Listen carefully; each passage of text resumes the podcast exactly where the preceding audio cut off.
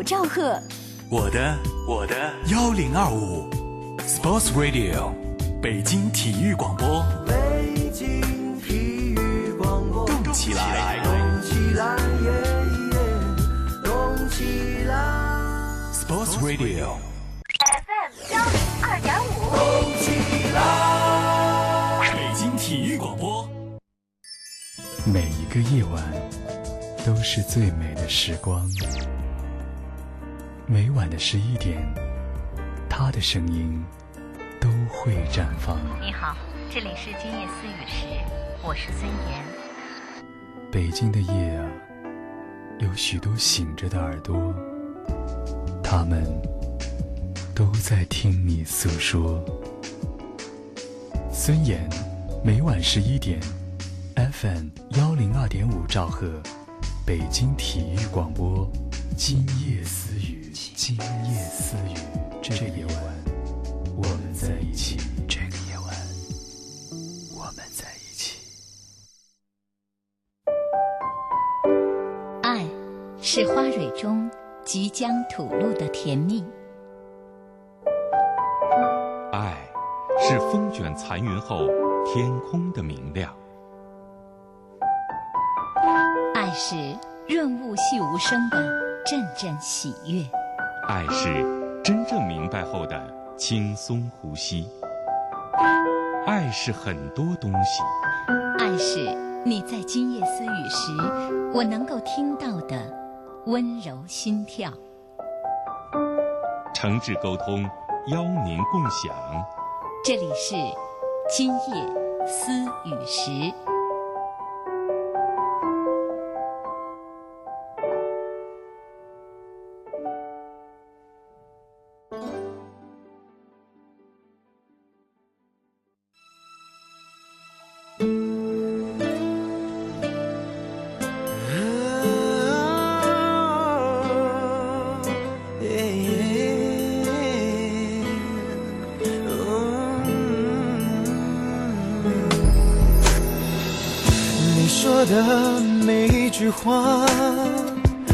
首歌反复传唱，储存在我的心上，怎么可能把它遗忘？后来故事变得怎样？我们的手依然不放，我所有的悲伤，习惯有你陪伴。怎舍得再重返孤单？晚上好，收音机前的各位朋友，网络前的各位网友，这里是今夜思雨时，我是主持人孙岩。周二的今夜思雨时，我们将和您在这将近一个小时的时间中来分享两性心理的问题。那我们节目中呢，请来的是心理专家，将会和大家互动各位遇到的两性心理的困惑。在我们节目中的嘉宾是大家很熟悉的，来自北京安定医院中国心理学会临床与咨询心理学注册系统注册督导师刘军医生。您好。您好，听众朋友们、观众朋友们，大家晚上好。嗯嗯，每次刘军医生来，我都要念一个长长的、长长的介绍。刘军医生呢，非常非常的忙，平时在医院，其实今像今天就已经忙了一天了哈，有这个门诊，然后呃，还有还有您还有督导是吧？对。然后晚上还要到我们这儿来上节目，所以一个月呢来一次。呃，我们很多专家都像刘军医生一样，都是这样，白天忙一天，晚上还要这么晚和大家来互动，明儿还得上班，真是辛苦了。所以每一次我我我都会由衷的说，我们的嘉宾是辛苦了哈。那我们的刘军医生呢，在节目中和大家互动的就是各位遇到的两性心理的困惑和问题。收音机前和网络前的各位听友网友，大家有什么两性心理的问题，您可以在这个时间，这是一个很好的机会，因为平时我们想咨询一些心理的问题，我们可能还。有一些朋友还觉得我们到哪儿去咨询啊？到医院去挂个号，到这个心理咨询门诊去看一看，好像毕竟在我们国内并不是很普及哈。但是在这儿我们就有这样一个好机会。其实有一些问题未必构成了呃什么专业的心理问题，对吧？但是或多或少我们在每个人的心里都会有那么一点点心结。那大家有什么问题的话，就和我们的专家来交流互动的方式。发送到幺零六二八八二幺零二五幺零六二八八二幺零二五，这是我们的短信平台，如果您是北京地区的手机用户，您就可以发短信。我们的短信平台呢，只能接受到北京地区手机用户发送来的短信，每条短信的资费是零点二元。其他的朋友，大家可以通过网络的方式和我们来互动。我们北京广播网，呃，现在的今夜思语是已经在视频的直播中，大家可以观看我们的广播节目，也可以在我们视频的聊天室给我们留言和我们来互动。在新浪的微电台，大家可以听到北京体育广播正在播出的《今夜思语时》节目。那也可以通过我的微博和我们来互动。《今夜思语时》主持人孙岩，大家可以留问题。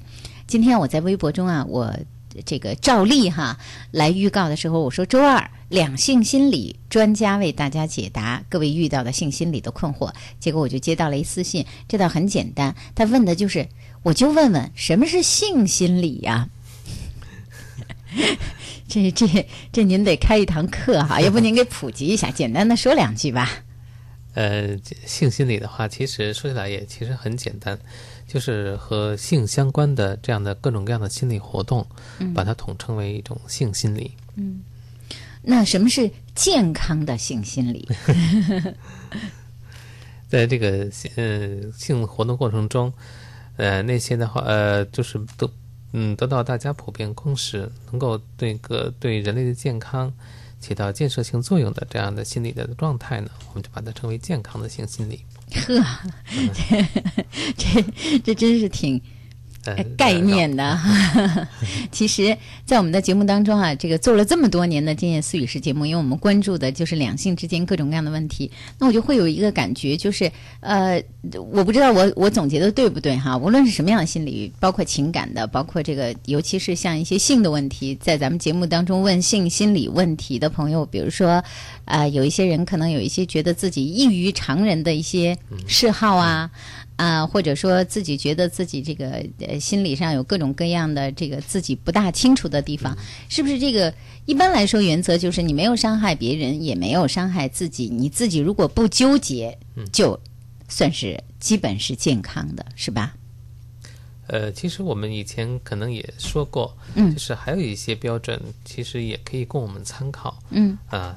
就是如果比如说他的这种性活动的话，他是脱离了这个生殖器嗯以外的这样的一个性的活动，而且呢这种这种偏离的这种性活动的话，它可能变成了一种全部的一种，就是他所有的那种性的活动可能都变成了这种偏离的这种方式的话，那么这个可能也是不太那个正常的。嗯嗯，还有的话就是像刚才您说的，如果他这种偏离的这种方式的话。呃，会给自己或者他人带来的这种痛苦，而且是对方根本就不愿意接受的。对，那么这个可能也是有问题的一种心理状态。嗯，哦，好，谢谢刘军医生。各位，那么性心理的困惑现在就可以问了哈，大家可以提问，可以告诉我们，短信发送到幺零六二八八二幺零二五。正在直播的是今夜思雨时，我们的短信平台您可以提问题，我们的网络互动方式也可以提问题。呃，北京广播网观看我们的视频，视频的聊天室可以留言。那我的微博在新浪，今夜思雨是主持人孙岩，也可以在这里留言。有一位问到哈，嗯，三十一岁的女性，她说我们结婚很晚，二十九岁结婚，到现在呢是不到两年的时间。不到两年的时间，我们两个人都越来越不愉快，现在几乎有一点点形同路人。我不知道这个和性是不是有关系。我们结婚之后到现在这么长的时间，我印象中记得很清楚，我们只有三次夫妻性生活，其他的时间都是没有的。他不大愿意主动有性，啊，那么我也。不好意思，太主动。一开始不知道为什么，现在是觉得他有意在回避我，我能感觉出来。呃，我就想问，这么年轻的他会是性冷淡吗？他告诉我他对性没有兴趣，三次过性生活都很勉强，还是因为我哭了、不高兴了、生气了，那啊非常勉强的过了性生活。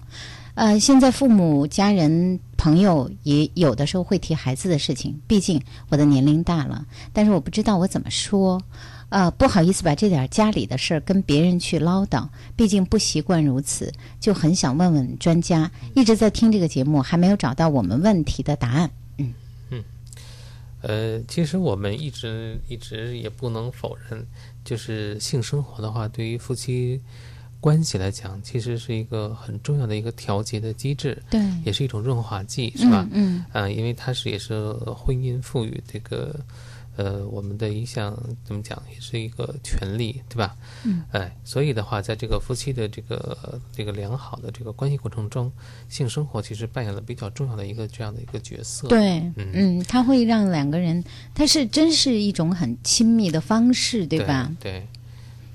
那么在这过程里边的话，可能呃有的时候会遇到这样或者是那样的一些困扰，呃，那么出现这种困扰的话，如果你夫妇双方能够通过自行协商的这样的一个办法哈，那么解除这种这种双方的这种误会，或者是发生的这样的一些纠纷，那么可以就是找到你们自己适合的一种方式。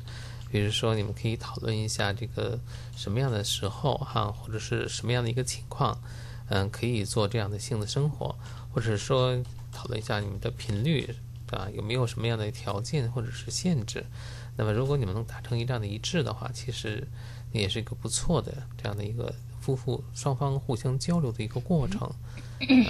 但是显然他们好像，呃，听上去是不大正常的哈。就是一般人他们可能会安排，比如说频率，大家会有所不同。但是他们将近两年的时间只有三次，而且是新婚期间，对那一定应该是有问题喽。对嗯，对，所以刚才我们说的是一般的一种情况。对，那碰到这种就是刚刚这个朋友讲的这样的情况的话，听起来的话，可能还是或多或少有一些问题，尤其是这个位、呃先生是吧？那么他他对于这个嗯、这个夫妻生活好像完全是嗯、不是那么感兴趣。呃，在女方的这种强迫下，那么可能有这么三次的这样的性生活，那么这个可能还是需要呃要去甄别一下，到底是什么原因造成的。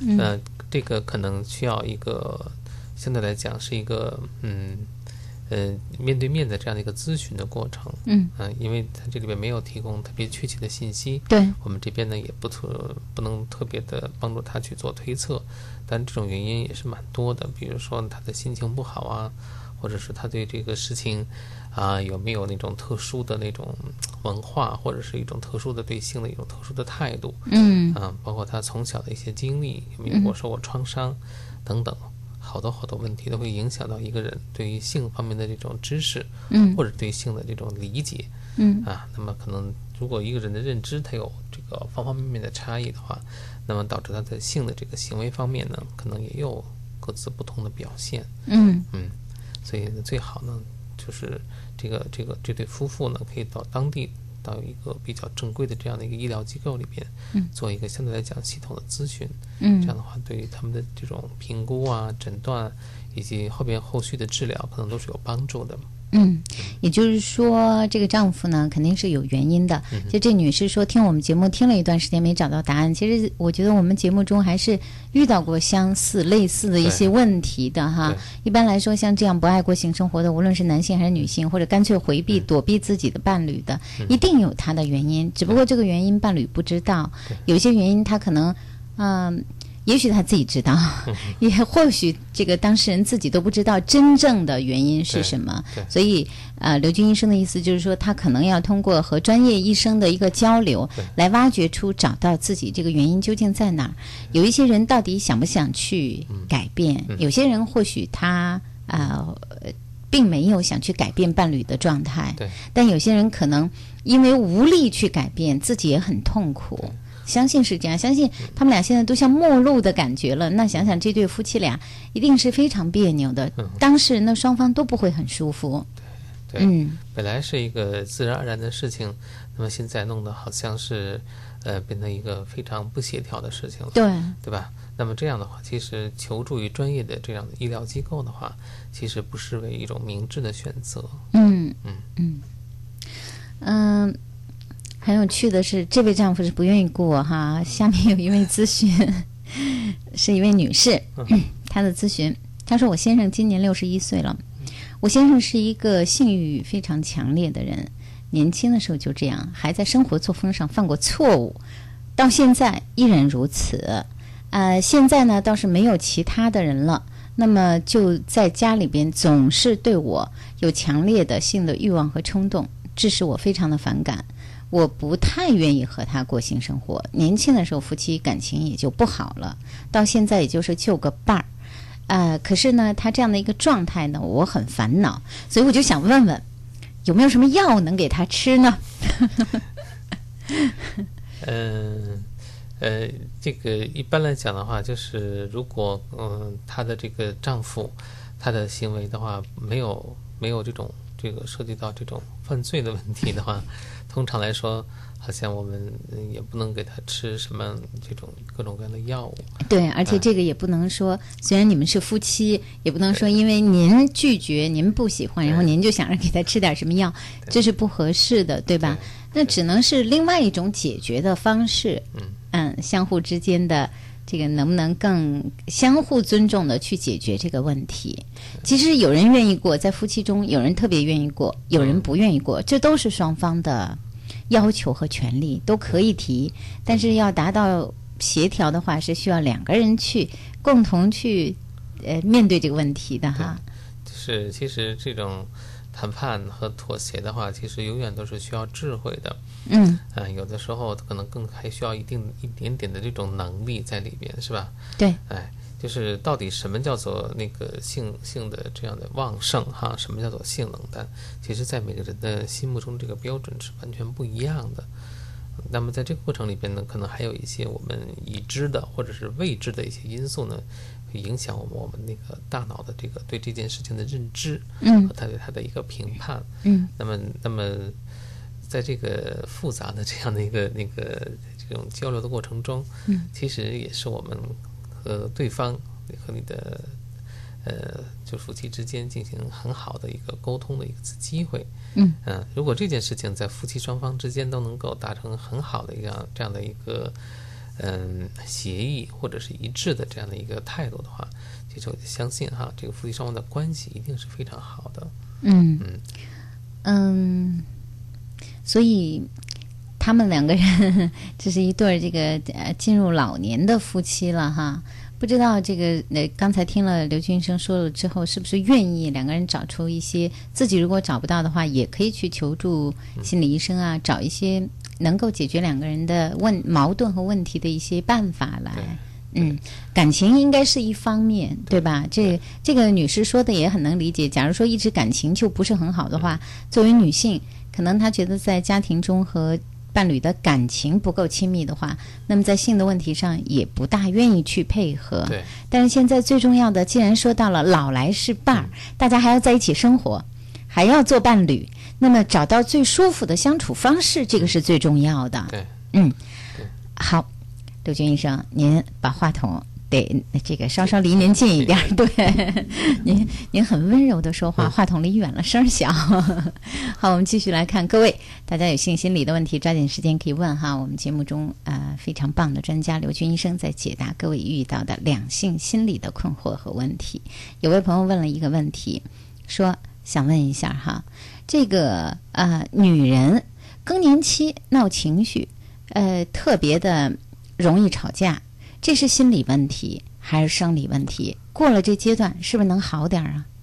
呃，这个问题的话，其实其实心理问题哈，也是生理问题。那么过了这一段时期呢，由于这个激素在体内的话达成了一种新的平衡状态，那么这个个体的话，他的情绪呢，也能够慢慢慢慢的趋于这种稳定和正常。嗯哎，那么就是大家都知道，如果妇女同志在更年期的话，作为家人哈，特别是她的丈夫，如果对那个妻子哈这种关心和爱护哈，这样的话肯定能够缓解她这种情绪上的困扰。嗯嗯，所以呢，就是大家大家都互谅互让哈，相互能够体会对方的这种不容易。其实的话，对于这种呃经营家庭的这样的一个好的关系，其实是非常需要的。嗯，其实我们人们就是这样的，当我们自己没有亲身体会的时候，我们就很难去嗯这个呃找到那种感觉，是吧？也很难有有一些感觉很难了解哈。啊。所以你看，嗯，这个没有做过父母的人，不知道父母对儿女的那份感情，是吧？做了父母以后，哦，才明白哦，父母对儿女那份感情。那作为众多的男士，那他们可能很难去理解他们的这个伴侣，呃，妻子，或者有一些孩子也很难理解妈妈，怎么到了更年期这个年龄怎么这样啊？哈，我们前一段还说过，因为前一段还有人在跟我聊起来过关于这个更年期的，呃。这个有更年期的一些同事，大家相处起来也有这个情绪上的问题，确实是这样。那作为男士可能特别难体会，不过很难，他们可能很难想象，哎呦，怎么一个人好端端的就突然变成这样了？这个是有生理的原因，对，是吧？然后也有您刚刚说了，也有心理上的原因，对。所以在这时候，如果多给一些关心的话，这个更年期的女性她会更好过一点儿。对，就让她这个情绪更好过。有些男士觉得挺委屈的，没招惹她，她现在怎么就这样了？所以，嗯，所以刚才我说这个互相体谅，为什么会互相体谅呢？其实现在我们我们研究也发现哈，其实男性也有更年期。嗯，岁数更大一点的时候是吧？六十多岁吧。对他更年期的时候，他也会面临着各种各样的生理上的这种不舒服的反应，嗯，也有情绪上的变化，对，是吧？所以的话，这样的话，其实是就是大家互相去体谅一下，然后相互扶持呢，共同度过这一段时期。对，嗯，哎，我记得好像也我们也有那个呃健康专家、男科专家，好像还专门说过这个问题嘛，男性的更年期。比如说也会情绪化哈，也会变得爱哭。一个老先生突然爱哭了，年轻时候还挺坚强的。对他焦虑也是啊，小事。你又变得很絮叨，是吧？有没有？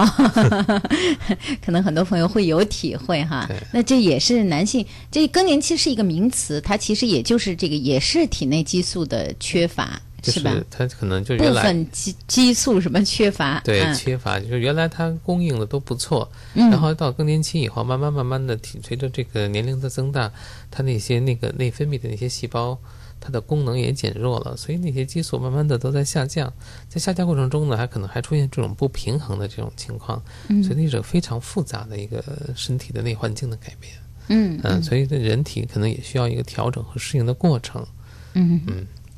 好，呃，今天思女士我们有位朋友在问自己情感的一个小问题。他说，有一个男生吧，经常的喜欢夸奖我，呃，说我很淑女，并且呢，他说他不喜欢那些男性化的女孩子。哎，你们能跟我说说他是怎么想的？他是不是对我有什么想法呀？猜得出来吗？这个，呃，凤求凰哈，自古有之。就是如果你那个足够的好，一个男士表达对你的这种赞美哈，我觉得这也是天经地义的事情，你就呃笑纳就可以了。其实，我觉得可能是你是不是对人家有一点点意思啊？如果你有意思的话，可以再走得更近一点，是吧？对，人家夸你的时候，你就接茬儿呗，对，是吧？那你可以问你想不想找我这样的人做女朋友啊？不过太淑女的人可能问不出这种话来。啊，还有什么情感上的事情、两性之间的问题，也都可以在我们节目中和我们来互动交流哈。嗯，有一位在问，我还头一回遇到这个问题哈。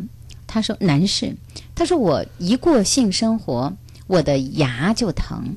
我以前呢有过牙周炎，现在应该没什么事儿，但这牙疼吧，就疼那么一阵子，大概十来分钟。”呃，有的时候上牙碰下牙也会疼，这就让我过性生活开始有了顾虑了。安排的性生活不多，三十六岁一个星期两次最多了。问问您，我这是有什么问题吗？呃，我我也不太清楚从那个西医的角度怎么去来理解，但是刚才你念的时候，就是我会想起来，中医里边会讲肾哈主骨生髓哈，我们的牙齿其实也是一个骨头嘛，嗯。啊，所以在这个里边，可能是不是这个有多少这样的内部的这样的一些联系哈，可能跟这个也是有关系的，就是我们常常看到古代的一些人，他的那个。呃，到老了以后，他那个精力呀，非常的强壮，肾肾也保养的特别好。呃，耳不聋，什么眼不花，哈，牙齿都一个不掉，嗯 嗯，所以在这里边的话，肯定有它的内部的一些机制。就您觉得可能是还是生理上的问题，还是牙的问题导致他性生活过后会疼，不是心理的。我我给您读出来，我刚还在这看呢，挑这问题呢，我还想我说是不是他是一个心理上的感觉呢？好像这个可能跟他的这个牙周炎还是有关系的，本身他的牙周已经出了问题了，那么可能，嗯，这个这个这个这个这个，比如说他这种，嗯，怎么讲，就是可能是不是这个跟这个中国古代讲的这个肾经啊什么的，这个也是有联系在一起的。嗯嗯嗯，因为他的牙齿本身其实就存在着一些这种这种病理的现象。那么在过性生活的时，可可能会对这个有一些这种这种影响或者是扰动，嗯，导致这个出现这种这种牙痛的现象加重。嗯。嗯，也会也会是这样哈。嗯所以那就再去看看牙医吧。如果牙医实在说说不出什么来，觉得您现在牙根本没有什么问题，那可能就是心理上的问题了吧那？就可能是心理问题了。是吧？嗯那可能这个过性生活可能和心理相关了。对，呃，到时候我们再为您做解释哈，您可以先去看一看。嗯，另外，呃，有一位在问，嗯、男孩子二十七岁，他说：“我觉得我从十七岁开始，我就情不自禁的会有很多和性相关的幻想。呃，当然我也会有一些性的自慰的行为。到现在呢，我没有女朋友，没有性伴侣。实际生活中，我挺怕女孩子的。呃，在我小的时候，有一个女孩子跟我玩的很好，当时两家的父母关系都不错。后来呢，这个女孩子搬家了，走了。我要去看他的那一次，从家里离开，被父母揍了一顿。从那以后呢，我就老觉得我会和他相见的。我的性幻想当中的形象基本上都是他。我在想他现在的样子，可是现在和他已经失去联系了。问父母，父母也不知道他的父母到底在哪里。啊，我也不好意思问的更多了。我怕其他的女孩子，我总觉得其他的女孩子在我身边，我就会找不到她了。您说我这样的情节能怎么解开呢？二十七岁了，嗯。嗯，可以看得出来，这是一个特别痴情的这个男孩子，是吧？对呀、二十七岁，他小的时候估计就是很小的玩伴吧。，对对，嗯对，呃，那这样的话，其实其实，嗯、怎么讲？就是对于这样痴情的男孩子的话，可能我们默默的这种祝福哈，是可能还是非常非常重要的。呃，至于说怎么样的去解决的话，嗯、可能我们在这个人生的道路上，呃，有各种各样的这种可能性，还有这种意外的事情，我们其实是无法去控制的。那么，保持我们个体的一个对这个外界客观的这种敏锐的这种直觉的反应，同时呢，让我们能够用更加灵活的、更加适应的这样的一种方式去生活。那么，可能是我们人类的成为这种高级的一种生物的一种非常重要的能力。嗯嗯，我不知道有没有说清楚啊？嗯、这个呃的。您的意思就是说，嗯事实上，现实生活和你的幻想可以并不冲突的，对对吧？对您的意思是，现实生活中你是不是需要有女朋友了？对需要有伴侣了，需要一份爱情了，对需要可以牵得到手的那个女孩子在你身边了，而不是幻想中你小的时候的那个女孩子。那女孩子也许今天真的走到你身边了，可能和你幻想的形象都已经完全不一样了，是吧？如果一个人这个生活中幻想变成了一个重要的情感内容，而现实生活中的情感会不会就被他压缩了、缩水了？对，有的时候就是我们可能会对这种，呃，初恋的这种恋人哈，会过度的，就是要理想化，嗯就会把它变成好像自己人生的全部的一种追求。啊嗯那么这种情况的话，可能势必要做出一些必要的调整，因为这种理想化的过程中，就是你会把你所有的嗯感情和，所有的全部的精力都投注在这一个人的身上，嗯。然后她就变成了你心目中的那个女神。呃，别的任何女孩子跟她相比的话，好像都是呃没有什么价值啊。嗯。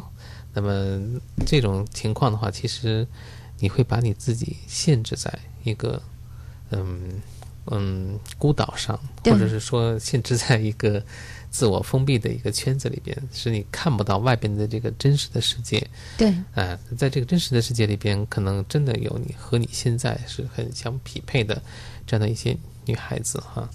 那么这样的话，其实就是会影响你，就有这样的一个嗯更加美好的一个姻缘的可能性。对，对，所以我们在这个过程里边的话，就是也一定要要有这种理想的东西，但同时呢，也有现实的这样的一些具体的一些做法嗯啊，要把理想和现实呢要进行很好的一种整合。嗯，是吧？嗯，光有那种理想，啊在现实里边没有任何作为的话，那么可能就变成了一种空谈。对，如果一个人在自己的情感世界里把这个幻想无限的扩大了，嗯那可能你的情感也就是幻梦一场了，是吧？情感毕竟我们每个人还是希望我们落在现实生活当中的哈，就是你可能要从这一点去考虑一下，不知道自己能不能想得开。对 呃，刘军医生还是那句话，想不开去求助专业的心理医生，是吧？对，好，今夜思雨时，我们周二的晚上和大家互动交流的是各位遇到的两性心理的问题。稍后非常短的广告之后，大家继续可以听我们的节目。那我们在节目中也继续会解答各位的问题。我看到有我们的网友在问恋爱的问题，稍后的时间我们就会答哈。那大家有什么关于两性心理的困惑问题，现在要和刘军医生来交流的，留给我们短信发送到幺零六二八八二幺零二五。网络互动方式：北京广播网。我们节目视频的聊天室可以留言，我在新浪的微博，大家也可以和我们来互动。今夜思语是主持人孙岩，这是在新浪的微博。稍后的时间继续我们的节目北。京故事广播二零一二年讲故事的人选拔活动火热开赛了！您想成为故事达人吗？您想走进故事大全节目展现才艺吗？快来报名吧！登录搜狐微博故事大全即可上传音视频报名，也可以将音视频发到邮箱讲故事的人全拼 @vip 点搜狐点 com，或寄至北京建外大街十四号北京故事广播公关部收，邮编幺零零零二二，咨询电话八五零幺三七九五，报名截止日期二零一二年十一月十五日。出差在外，怎样了解北京的新闻？登录北京广播网啊，实时广播广播回放随你挑，让北京就在身边。我在上课，没时间听这周的榜单揭晓，怎么办？登录北京广播网啊，点击实时广播或广播回放，音乐风景就在耳边。晚上要开会，球赛转播听不到了。登录北京广播网啊，点击实时广播或广播回放，随时还原赛事精彩。广播也可以网上听，北京广播网 www 点 rbc 点 cn。我是菠萝蜜，我要把我菠萝台里的节目和闺蜜一起分享。我是个菠萝蜜，粉丝都爱我制作上传的节目。北广菠萝台 b o l o 点 c n 自由编排收录广播节目，自主决定节目播放时间，时尚还是传统，跨界还是混搭，统统由你来决定。详情登录北京广播网，搜索“玩转你的菠萝台”，教你轻松创建一个你自己的网络电台。我们都是菠萝蜜。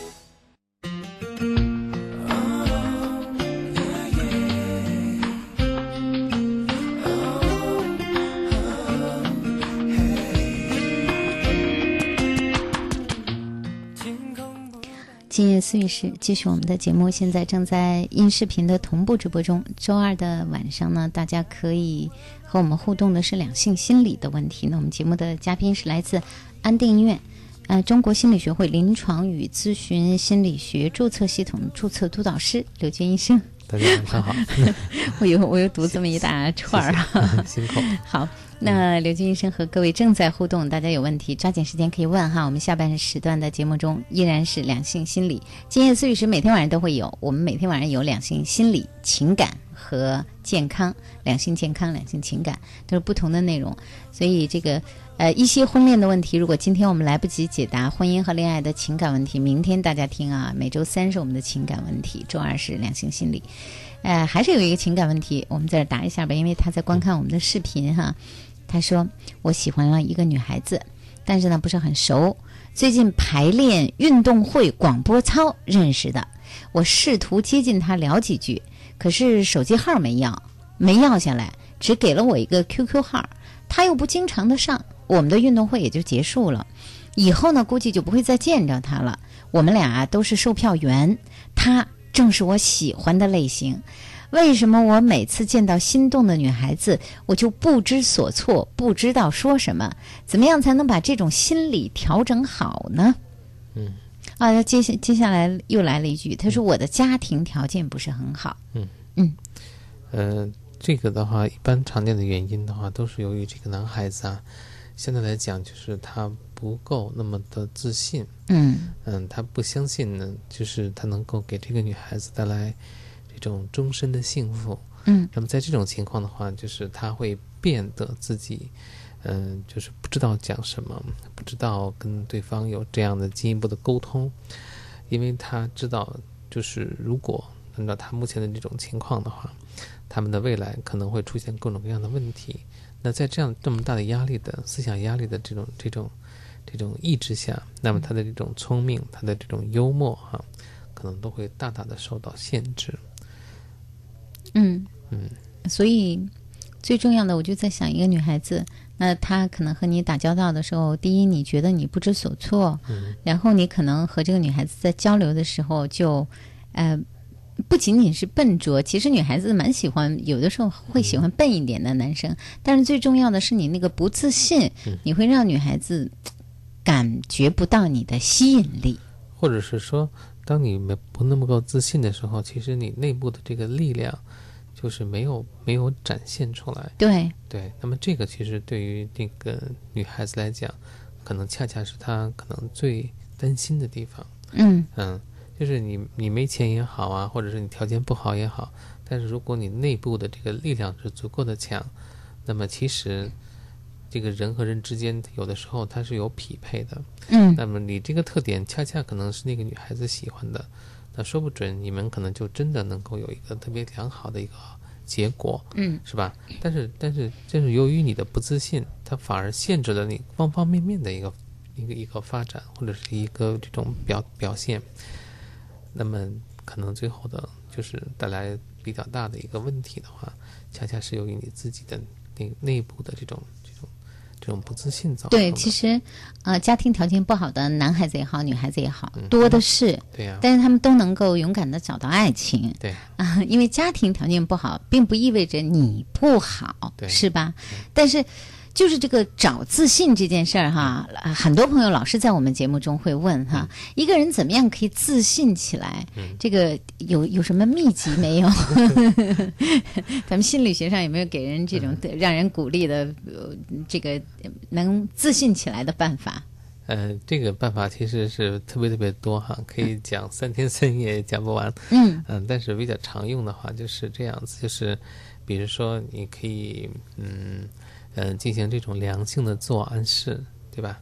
就是良性的自我暗示。啊，对，比如说你你每天早晨一醒来以后的话，你就给自己一个特别好的一个暗示，你说我是一个非常自信的人哈，嗯我今我今天嗯、就是在工作过程中或者是在什么什么的过程中啊，我一定能达到我的目标。嗯每天等你你每天都会这么想，你慢慢慢慢就会觉得自己就是这样的一个人对，啊，这这种这种好的一种自我暗示。嗯，良性的自我暗示，早上起来后对自己说：“我是一个很自信的人，我做任何事情都是很自信的，我做事情很认真啊、我很努力，所以我一定能把事情做好。对，非常好。就每天早晨你都这么想的话，嗯那么这一天可能你就能做很多特别呃漂亮的事情。嗯当然，这个呢，只是挺还是呃是一个思想上的范畴。嗯那么在实际的这样的一个行动的层面上，嗯我们呢可能要对自己要有一些的这种计划和安排。嗯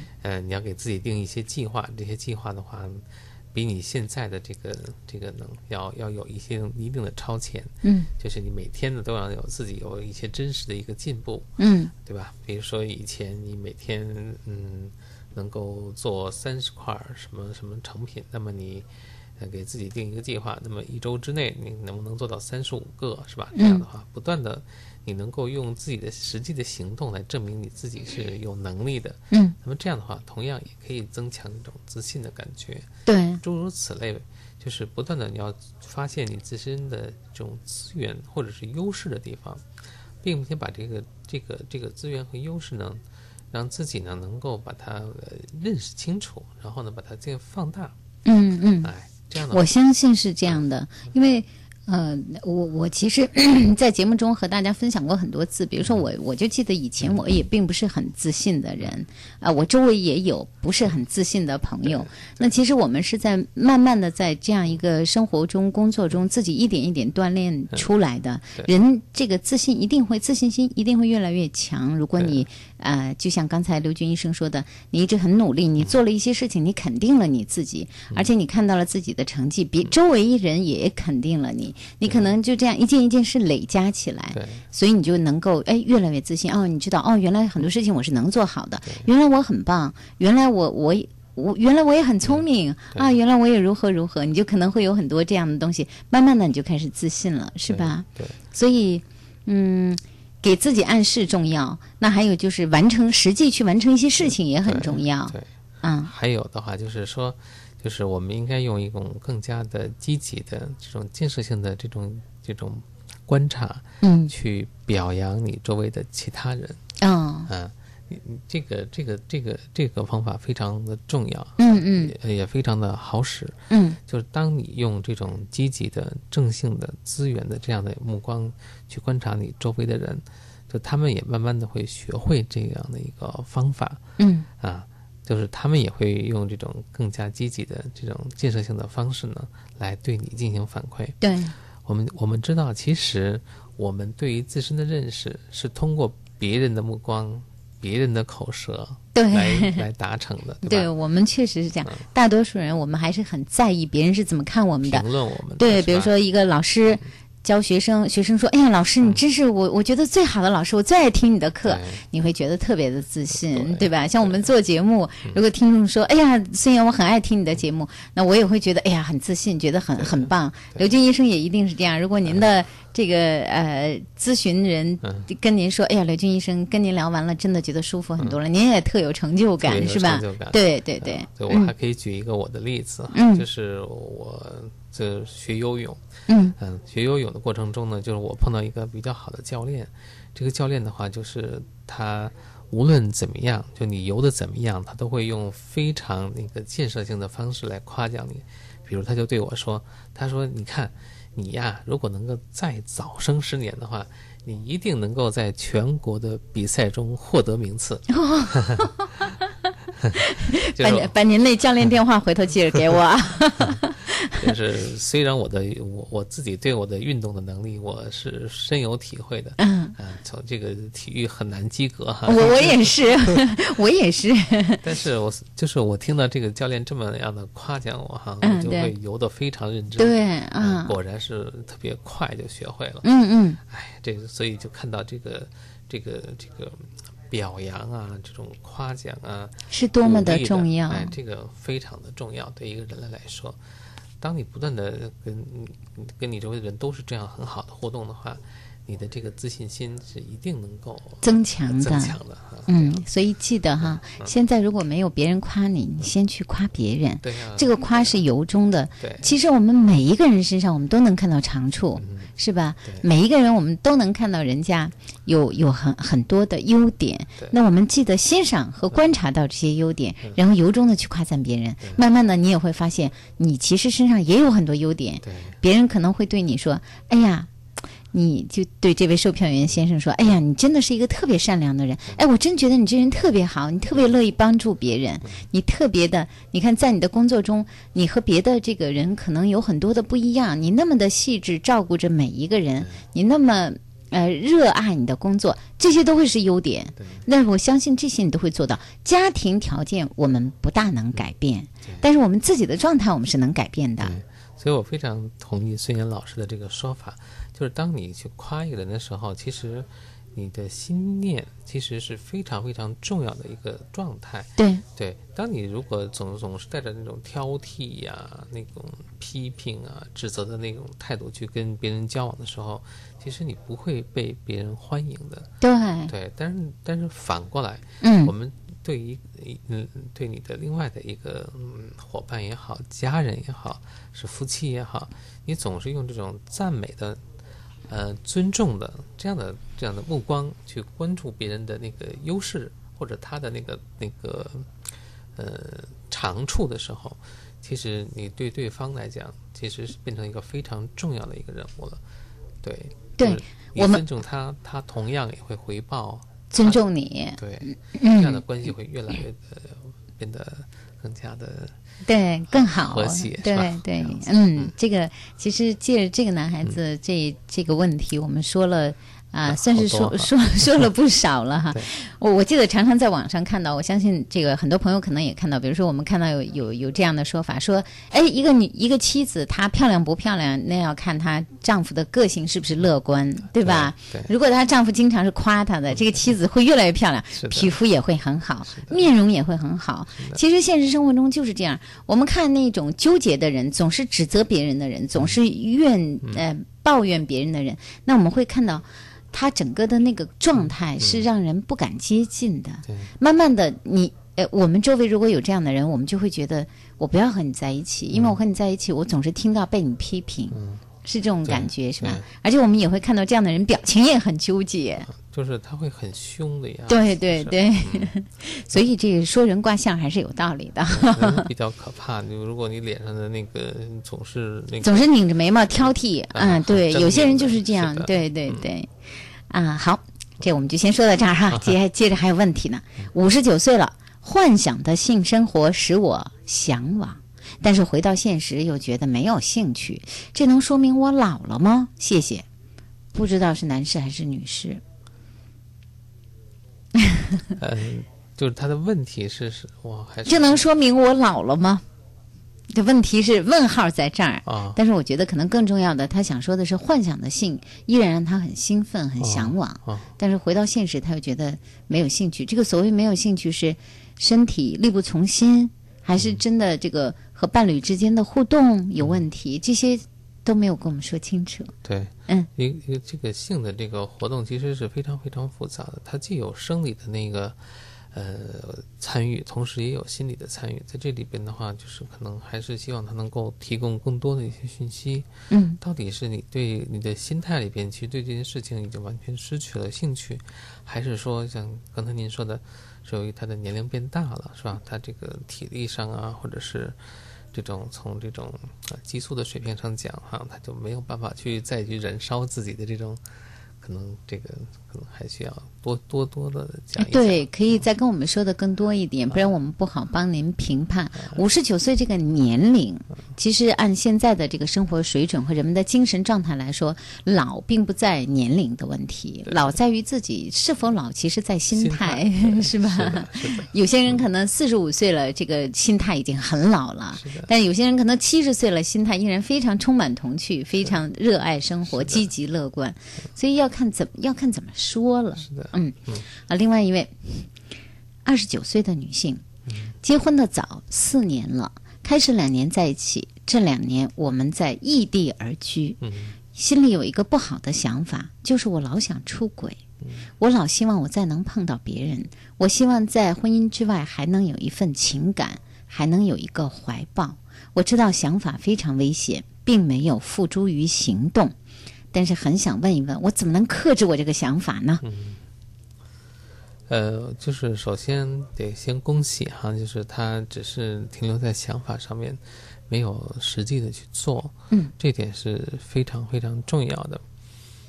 嗯，这个改变的方法的话，其实是这样的，就是你要去和你的呃另外的呃那个你的那半儿，你的丈夫，对是吧丈夫，嗯对，要去就进行一些讨论和商量。嗯就是在这过程里边，你们到底缺了哪些东西，嗯嗯对吧？因为异地哈，它这在时间和空间上面，毕竟有很多的这种不方便，对吧？对那么在这个时候的话，你们看看到底在哪些层面上面，你们觉得是不够的，是缺乏的。嗯那么在这个地方，可不可以在目前现有的条件下，嗯，呃，进行一定的这种加强，或者是多做一些什么事情？嗯，那这样的话，其实，嗯、是不是能够满足你内心的这样的一些需要？嗯那么如果你内心中的这些需要可以被部分的满足的话，那么或许这种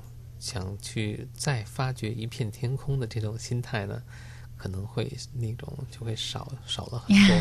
一般来说，是不是和这两年夫妻是不是两地而居有关？也许这个是一个挺重要的一个问题。嗯嗯，那呃，说的这个渴望自己在婚姻之外的另外一份情感，那一定是婚姻之内的情感让你的内心，让你的情感不够满足了。其实简单的讲，就是这么一个公式，是吧？对，一般来说，如果在婚姻内这个情感非常满足的话，不大会有这样的想法哈。对所以最重要的是和丈夫之间的沟通。对，嗯，对，就做一些弥补，就是不出问题。这种想法本身是比较天真的，就是即使天天在一起的夫妻，双方彼此不能满足的，也是大有人在，是吧？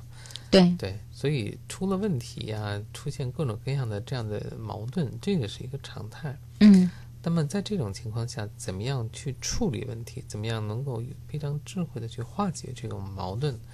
那么其实是考验我们哈、是否是能够有成人的这样的一个心态，很重要的一个标志。嗯。另外有一位四十岁的朋友，嗯、他是这样说：“他说，我认为自己的发育不好，嗯，所以我到现在没有女人，也没碰过女人，嗯，很自卑，呃，别人也觉得我的个性古怪，我就问问您，我该怎么办？嗯，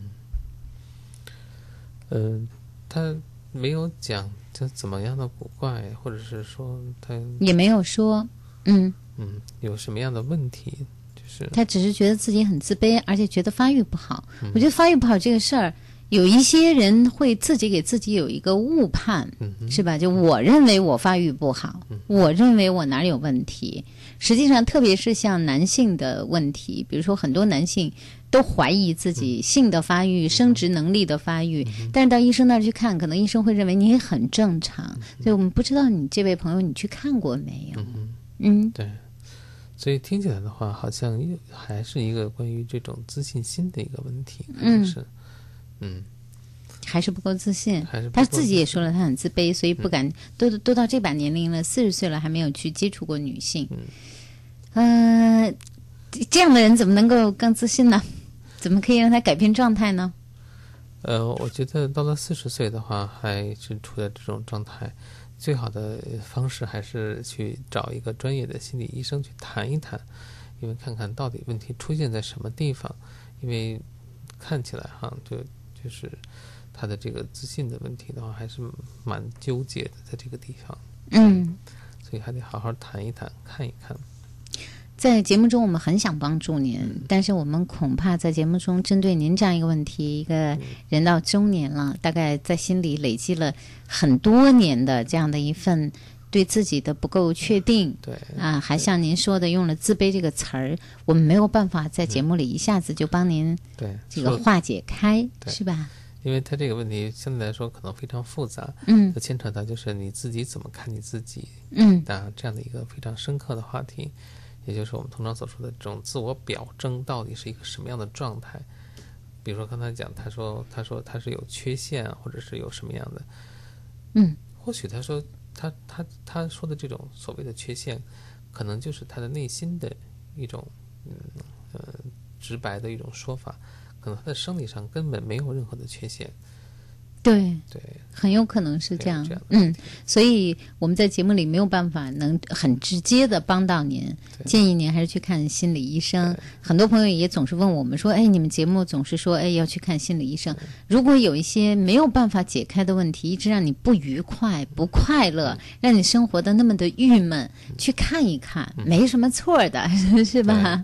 当然，我们愿意在节目中，如果我们几句话就能帮到您，您呃马上豁然开朗了，当然是好事儿，还省事儿了呢。知识性的问题的话，我们都可以通过这种方式进行交流沟通。嗯但是对于一些非常个性化的，或者是对于一些呃非常嗯嗯复杂的问题，可能我们也许就是没有办法把那么多复杂的情况在一晚上哈，或者用短短的几句话把它讲明白。嗯啊，这个的话，可能还是得进行一些就是这种一对一的这种呃个体的这种治疗。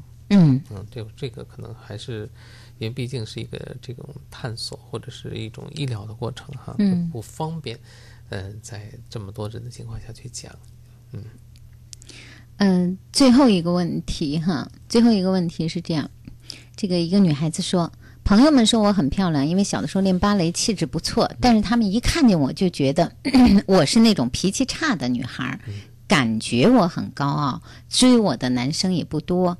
呃，是不是因为我给他们的感觉太傲了呢？我的朋友说我漂亮归漂亮，但谁也不敢是谁也不敢表白的那种人，我就问问我该怎么改变呢？嗯呃呃，我通常来讲的话，咱还得快答。快答，如果一个人表现出来的话，这种拒绝哈，常常是他的内心里边其实可能有这种胆怯的那个部分。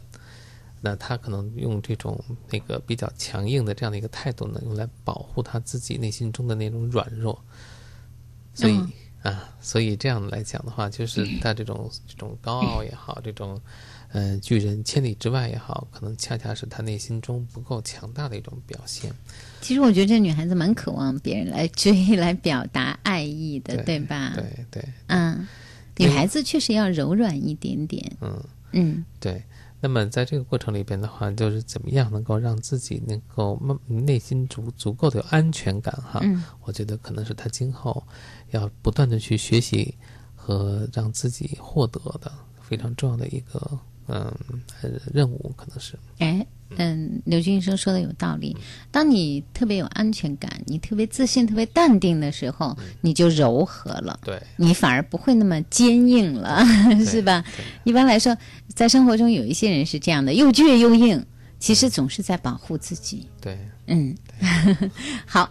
今夜思雨时，周二的晚上呢，是我们的嘉宾刘军医生，心理医生刘军和各位交流大家遇到的两性心理的困惑和问题。今天有些情感的问题，我们在节目中还没来得及和大家互动。明天周三的晚上是我们今夜思雨时的两性情感，所以一些婚姻和恋爱的问题，大家明天可以收听我们的节目，参与我们的节目。今晚我们的节目内容就到这儿，谢谢刘军医生，谢谢辛苦了，啊，谢谢，再见。嗯，感谢我们的音频导播小蛇，谢谢我们的视频编导陈佩，视频摄像张天军、叶春磊。明天节目我们再见。的永恒，那曾经完整的美梦啊，此时此刻，你也会遗憾吗？终于你离开了，带着我给你的爱。带着我的幸福飞到了天边，到另一个世界，留下我的伤。终于你离开了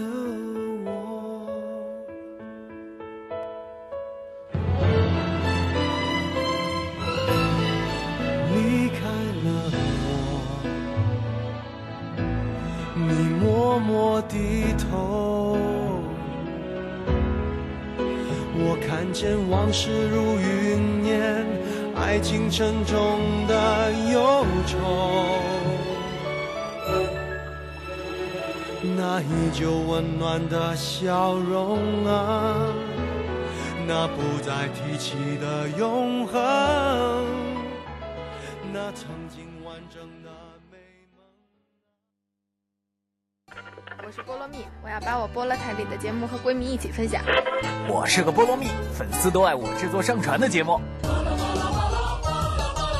北广菠萝台 b o l o 点 c n 自由编排收录广播节目，自主决定节目播放时间，时尚还是传统，跨界还是混搭，统统由你来决定。详情登录北京广播网，搜索“玩转你的菠萝台”，教你轻松创建一个你自己的网络电台。我们都是菠萝蜜。北京广播大厦四百平米高清演播室，位于建国门外 CBD 核心地带，层高八米，配有专业的视频、音响及灯光设备，适合举办各类节目录制、剧场演出和新闻发布会等活动。现面向企事业单位、栏目组及演出团体寻求长期租赁合作，垂询电话：八五零幺五五九九八五零幺五五九九。可以阅读的声音，阅读的声音，能够收藏的广播，收藏的广播。北京电台新广播报，每周在五环内中石化、中石油各加油站如约与您见面。给爱车加油的您，别忘了免费领取这份礼物。阅读声音，收藏广播，尽在新广播报。广播报发行服务热线：六四九幺八三二三，六四九幺八三二三。